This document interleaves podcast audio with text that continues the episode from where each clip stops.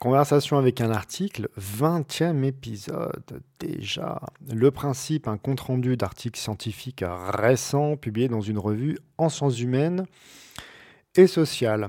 Aujourd'hui, un article paru le 7 juin 2020 dans l'excellente revue American Anthropologist.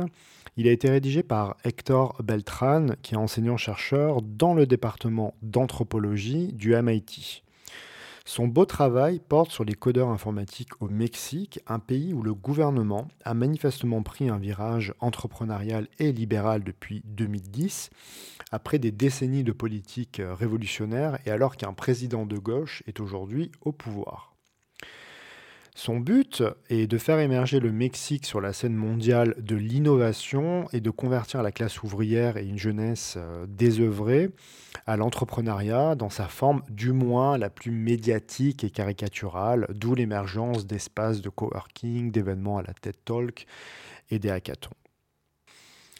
Le propos euh, d'Hector euh, Beltran, l'auteur de l'article, n'est cependant pas de mener une critique attendue du libéralisme euh, et de l'innovation et de l'entrepreneuriat qui duperait de jeunes travailleurs naïfs et pleins d'espoir. Ce serait ici assez caricatural.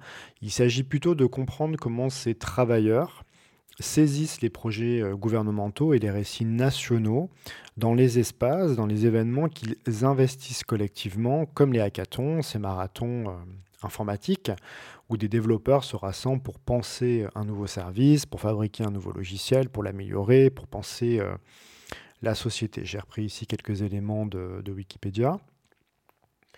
La thèse globale d'Hector Beltran est belle, je trouve. Il montre que la manière dont s'organisent collectivement les programmeurs dans ce type d'événement leur permet de donner du sens à leur pratique, mais surtout d'analyser les environnements politico-économiques du Mexique. Autrement dit, c'est la fabrique des artefacts euh, informatiques qui les amène à réfléchir sur le monde social et sur les espaces où ils se trouvent, qui sont certes investis par des logiques libérales, logiques qui ont capté et dévoyé en partie l'esprit de l'éthique des hackers. J'y reviendrai. Pour le montrer, euh, Hector Beltran euh, s'appuie sur euh, un terrain de recherche très riche mené de 2013 à 2017, sans doute pendant sa thèse, en tout cas ça correspond à un timing de thèse. L'anthropologue a mené une cinquantaine d'entretiens formels et informels avec des hackers, avec des entrepreneurs de Mexico et de Jalapa. Je me suis entraîné à le dire. une ville à 1000 km à l'est euh, de Mexico. Et là, j'ai vérifié sur, sur Maps. je suis nul en géographie. Je crois que je me perdrai même chez moi. Euh, l'anthropologue a également mené euh, des observations dans 20 hackathons au Mexique, dans des coworking space et dans des événements à San Francisco. Ses allers-retours et son point de vue multi-situé lui permettent d'avoir une vision nuancée hétérogène et complexe de la communauté euh, hacker qui a déjà été euh, pas mal étudiée. Je vous mettrai des références dans les métadonnées du podcast. Tout l'article et son écriture maintiennent cette complexité en donnant notamment la parole à deux profils de codeurs, l'un issu des meilleures universités publiques, l'autre d'écoles privées, l'un portant un t-shirt euh, et un suite à capuche, l'autre une tenue sportwear à la Silicon Valley. Je reprends la description de l'auteur de l'article. Ces deux figures servent à penser les deux pôles dans lesquels naviguent les hackers au Mexique, qui sont flexibles identitairement, qui passent d'un espace idéologique à l'autre, qui sont dupes sans vraiment l'être, qui font semblant, qui jouent le jeu un moment. C'est pourquoi l'auteur parle à leur sujet de hackers entrepreneurs, pour spécifier cette ambiguïté permanente qui correspond à un projet national euh, du Mexique, faire émerger euh, cette figure contradictoire.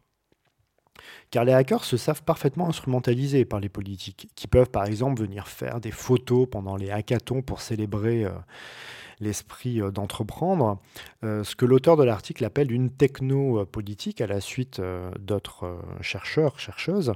En gros, pour le dire rapidement, que les politiques soient là ou pas, ces espaces mis à disposition des hackers sont financés par eux sont gérés par leurs relais, sont empreints d'une idéologie, comme on dit, c'est-à-dire d'une pensée qui n'est pas clairement explicitée, euh, mais qui euh, tourne en roue libre, qui est partout présente dans les badges que vont arborer les, hackers par exemple, dans les t-shirts qui vont leur être distribués, dans les modes d'association qui leur sont proposés.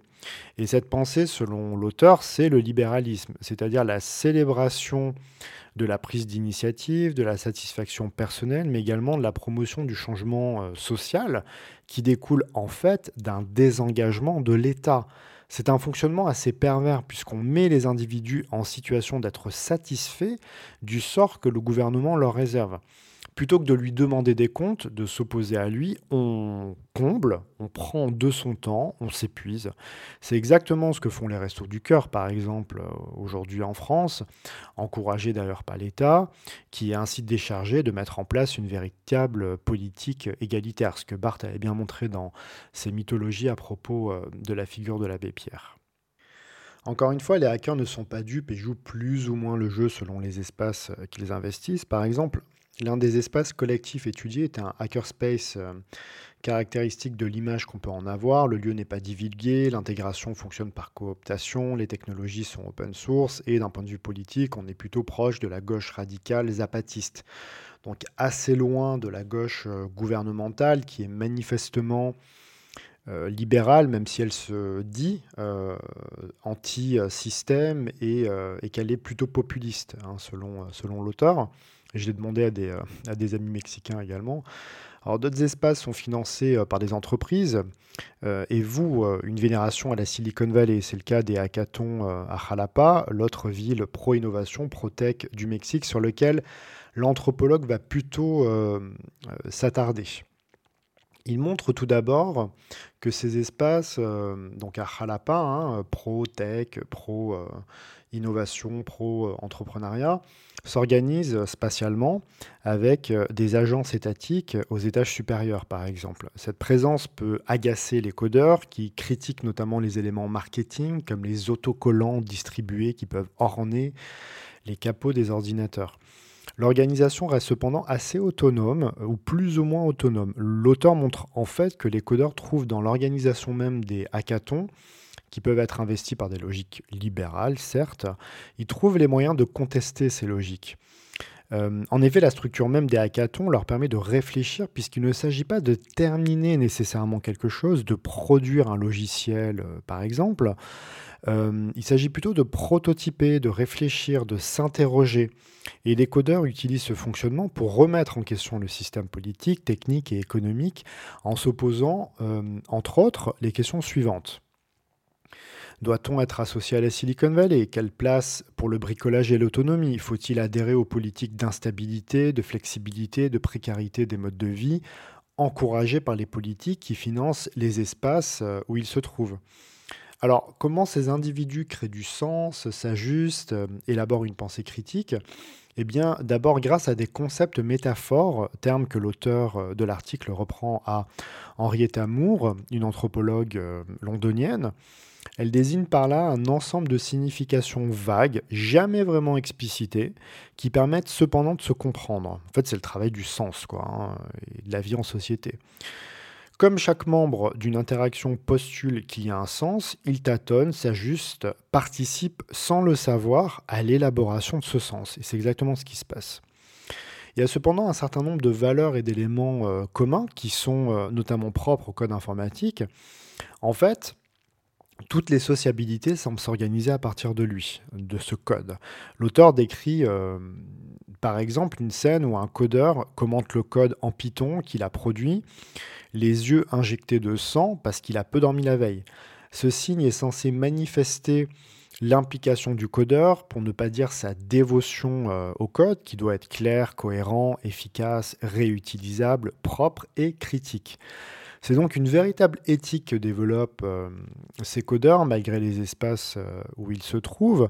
L'auteur décrit ainsi une scène où une équipe remporte un prix, mais sait et espère que le résultat final ne sera, pas utilisé, parce qu'il ne doit pas l'être. De mémoire, il s'agissait d'une application d'ilocalisation euh, de vélo, avec une captation des données qui n'était pas très claire.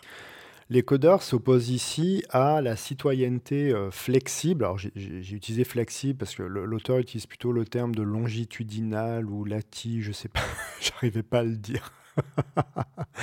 Donc les codeurs s'opposent à la citoyenneté flexible.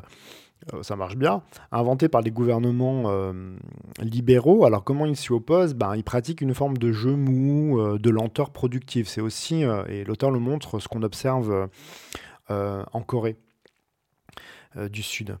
Ce qui est intéressant ici à noter, c'est que les actes de résistance naissent du, du code de lui-même, de l'écriture informatique, qui amène un certain nombre d'individus à se rassembler pour réfléchir sur lui, grâce à lui, à partir de lui. On a donc affaire à une réflexivité qui convoque différentes temporalités, de la fabrication à l'implantation, mais également différentes associations entre citoyens, politiques, techniques, euh, activistes auxquels réfléchissent les codeurs. C'est donc une écriture agentive, pas seulement au niveau euh, informatique et social, mais au niveau même de sa conception.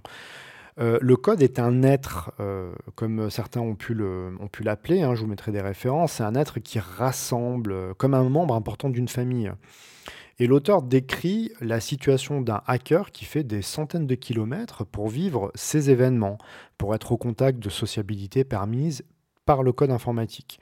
Il décrit également l'ambiguïté du travail des codeurs euh, hackers qui pensent des formes sociales alternatives euh, le week-end et qui font du travail de sous-traitance de manière très intensive la semaine pour des sociétés états-uniennes à la recherche d'une main-d'œuvre bon marché. Et on voit ici que le plan du gouvernement mexicain euh, s'est réalisé. Même ambiguïté avec la première école de hacking de l'Amérique latine, dev.f, euh, dont la devise est euh, nous avons besoin de plus de hackers et qui sur son site web joue euh, tout le jeu du libéralisme. Et on, le on retrouve hein, cette, cette, école décrite dans l'article avec toutes ses valeurs et avec toute son, son ambiguïté. Pour résumer en quelques mots, l'article montre les négociations entre codeurs informatiques et politiques gouvernementales mexicaines les codeurs ne sont pas dupes de leur instrumentalisation, mais sont cependant pris dans des contraintes économiques, sociales, matérielles qui les amènent à jouer le jeu, en résistant de l'intérieur.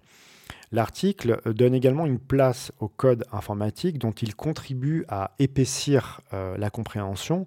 On n'a pas seulement affaire à des instructions, à des lignes d'écriture euh, obscures pour la plupart d'entre nous, enfin moi un petit peu moins parce que je me suis mis au, Python, donc euh, euh, ça fait quelques années que je m'y mets, que j'arrête.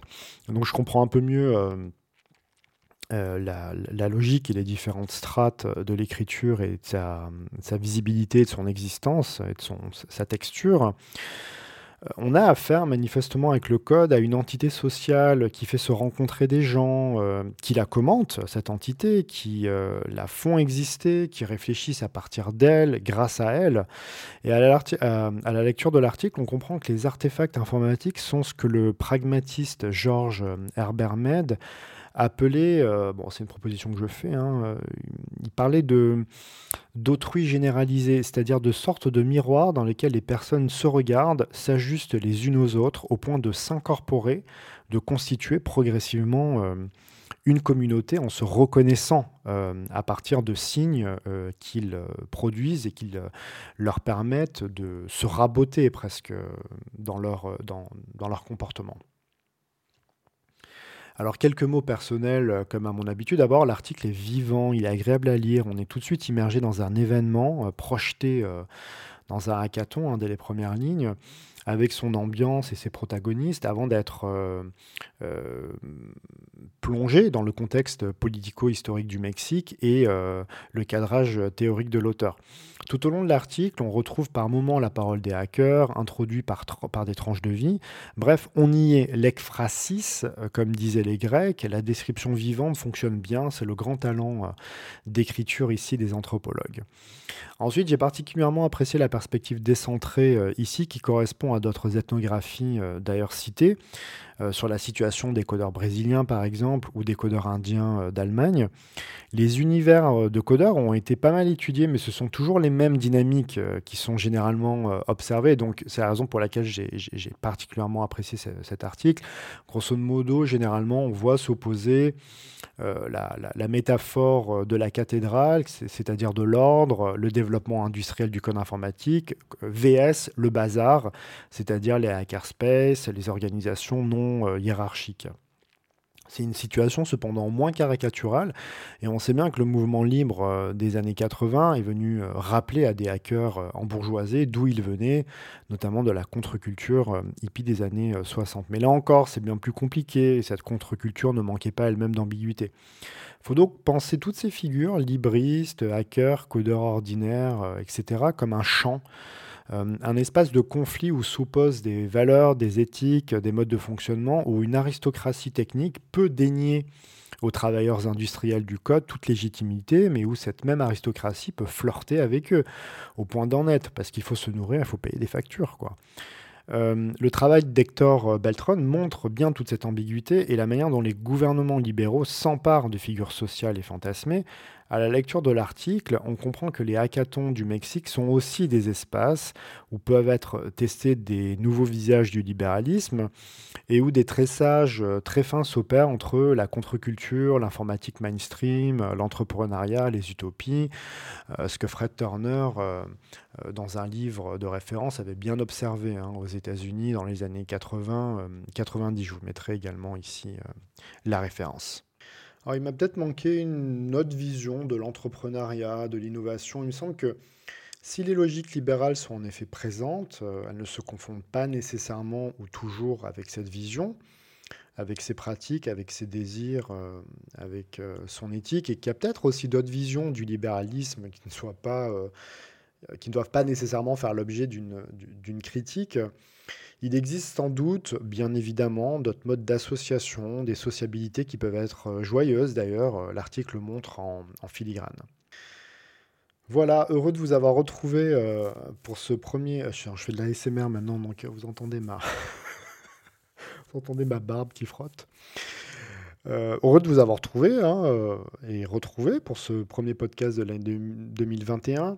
Une année qui sera elle aussi joyeuse, qui nous permettra euh, d'exercer notre puissance euh, d'agir. Euh, c'est beau la méthode Koué, qui sera douce et rêveuse comme une peau de lait ou une glace libanaise à la hachta. À bientôt.